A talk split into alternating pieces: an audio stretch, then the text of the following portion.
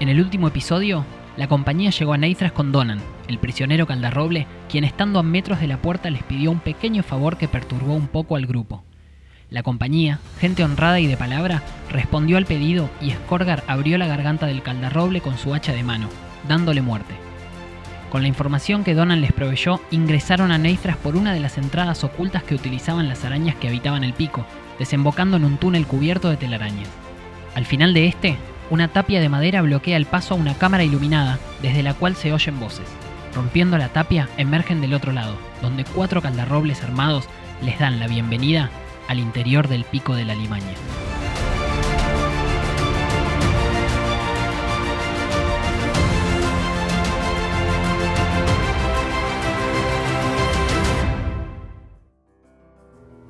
Con una rápida reacción, Hondu toma una cimitarra de una de las cajas que tiene alrededor y la lanza contra uno de los cuatro caldarrobles que encuentran en la cámara tapiada.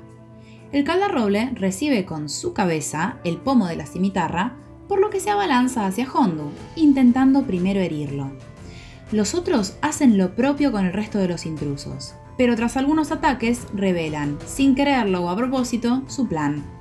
Capturarlos como prisioneros y llevarlos a las celdas donde otros prisioneros les esperan, los niños de Entelgia. Hondu se estremece con esta nueva información y baja la guardia, permitiéndole al enemigo que lo capture e intente arrastrarlo hacia fuera de la cámara. El resto de la Compañía del Sur elimina con cautela y precisión a otros dos caldarrobles, y Skorgar captura al último, dejándolo con vida para ser interrogado. Hondu, ya recuperado de la sorpresa inicial, logra zafarse de los brazos del enemigo y golpearlo lo suficiente hasta dejarlo inconsciente. Junto con Edril, arrastra al caldarroble de vuelta a la cámara con el resto del grupo. Filaura la aprovecha y utiliza su magia para adquirir las memorias de los dos caldarrobles muertos, y puede ver en ambos recuerdos un mismo evento. Ante una multitud que lo aclama, un enorme hombre saluda con un brazo en alto, envuelto en collares de hueso y pieles, con una piel de lobo blanco en su cabeza y hombros. ¿Sería este el lobo blanco del que les habló Donan? Dada la inferioridad numérica a la que se enfrentan dentro de Neithras, la compañía idea un arriesgado plan. Cuatro de ellos usarían las vestimentas de los caldarrobles que acaban de derrotar para hacerse pasar por guardias, al tiempo que Skorgar simulará haber sido capturado como prisionero. De esta manera, tendrían una oportunidad de llegar hasta la prisión sin la necesidad de trabarse en combate. El camino podría haber sido difícil, pero los aventureros sortean cada desafío con facilidad. Edril descubre una trampa en el suelo evitándole una interesante caída al grupo, y entre todos logran engañar a cuanto caldarroble se les cruce en el camino convenciéndoles de estar llevando a un prisionero. Tras recorrer algunos pasillos, escuchan murmullos provenientes de una cámara más adelante en su camino. Acercándose, pueden distinguir parte de lo que las voces comentan. Oleg Babrask, líder de los caldarrobles, está preparándose para una invasión en dos días, y los niños que no sean convencidos para ese entonces serían abandonados a su suerte en esa oscura caverna. La compañía entonces decide ingresar al lugar de donde provienen las voces esperando poder engañar a quien sea que encuentren. Pero lo que les espera en esa cámara no es lo que habían anticipado, ya que llegan en el momento justo para presenciar la culminación de un ritual como el que dos días atrás detuvieron en el páramo de las tierras salvajes. Esta vez ven de primera mano qué sucede cuando el ritual se completa una figura humanoide se levanta de la mesa de sacrificios, con el pecho y abdomen cubiertos de sangre, y se tambalea unos metros.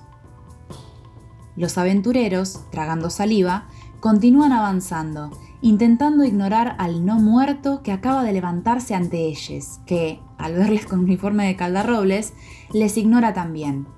Los dos guardias que estaban hablando de invasión y prisioneros ven a Skorgar siendo escoltado por estos cuatro caldarrobles quienes informan que lo están llevando a la prisión, y con eso conforman a los guardias que no hacen más preguntas. De esta manera llegan a lo que parece ser la cámara central del sistema de cavernas del Pico de la Limaña, y precisamente el lugar que Filaurel vio en los recuerdos adquiridos minutos atrás.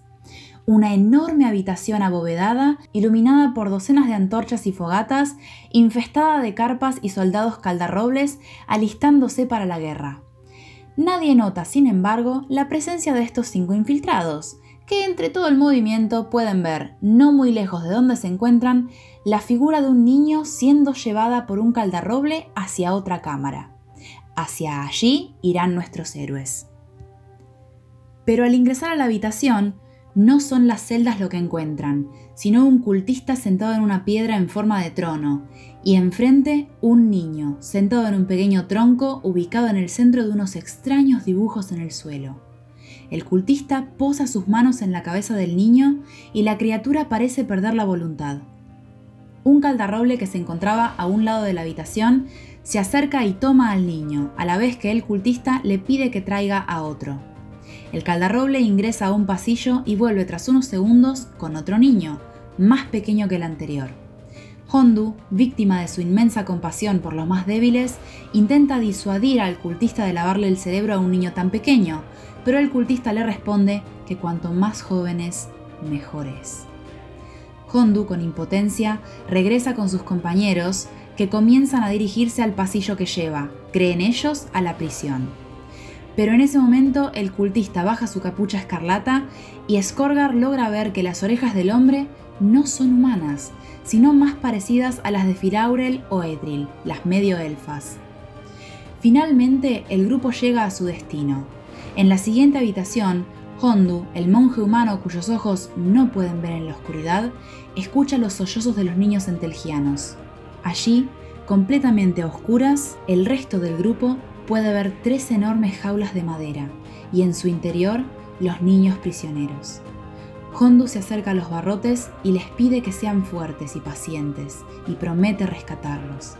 Así llora él también, sintiendo en sus brazos pequeñas manos que, con miedo y quizás alguna esperanza, lo agarran con fuerza.